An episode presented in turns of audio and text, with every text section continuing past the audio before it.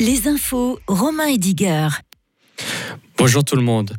À l'international, le bilan du conflit entre Israël et la, Palestine s'est alourdi aujourd'hui. Tel Aviv annonce plus de 1000 morts, près de 400 morts palestiniens et 600 personnes tuées israéliennes. De plus, le Hamas détient le nombre de otages civils selon plusieurs médias. Pour Israël, il s'agit de l'escalade la plus meurtrière dans le conflit depuis des décennies. Suite à ce conflit, la Suisse renforce la sécurité auprès des représentations israéliennes. Plusieurs lieux ont été sécurisés aujourd'hui, annonce la police fédérale.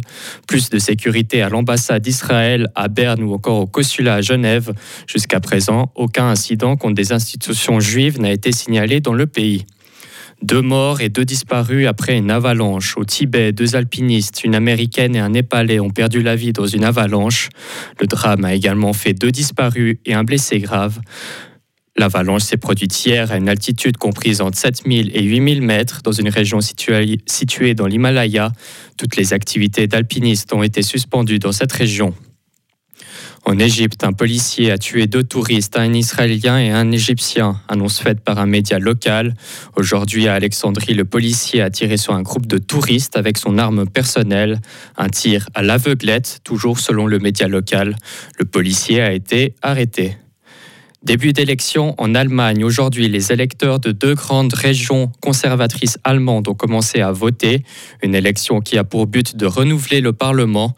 Un scrutin test pour le chancelier Olaf Scholz. L'extrême droite gagne en popularité selon les derniers sondages. 9,4 millions d'électeurs sont appelés aux urnes en Bavière. Les premières estimations sont attendues vers 18 heures. L'été perdure en Suisse, c'est en tout cas ce que montrent les températures d'aujourd'hui. 25 degrés ont été enregistrés dans certaines régions de notre pays, ce qui est nettement plus élevé que la moyenne à cette période de l'année. Des records ont été battus en Suisse au début du mois. 27 degrés a notamment été enregistré à Lucerne le 3 octobre.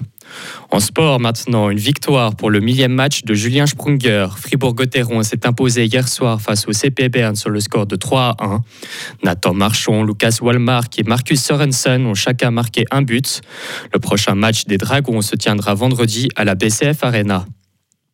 Défaite du Fribourg Olympique et victoire d'Elfic lors de la Supercoupe, euh, Supercoupe de basketball qui se tenait hier après-midi. Les Fribourgeois se sont inclinés face à Massagno 74 à 56. Chez les dames, Elfic Fribourg s'est imposé face à Nyon. Score 89-63. Les Fribourgeoises débutent leur saison de la meilleure des manières en remportant le premier trophée de la saison. Et pour terminer, un mot de rugby. L'Irlande balaie l'Écosse. À la Coupe du Monde, les Irlandais ont battu aisément l'Écosse 36 à 14 hier soir. Grâce à cette victoire, le 15 du trèfle termine à la première place de son groupe. L'Irlande affrontera la Nouvelle-Zélande en quart de finale. Retrouvez toute l'info sur frappe et frappe.ch. La météo avec Chory Cheminée à Grange Paco et sa nouvelle gamme de cheminées de haute qualité avec vitres sans cadre ni poignée à découvrir sur chory-cheminée.ch. Le temps de ce début de semaine, toujours ensoleillé. En tout cas jusqu'à mercredi, avec euh, aujourd'hui température jusqu'à 27 degrés. Demain, un ciel légèrement plus voilé. Il fera de 11 à 26 degrés.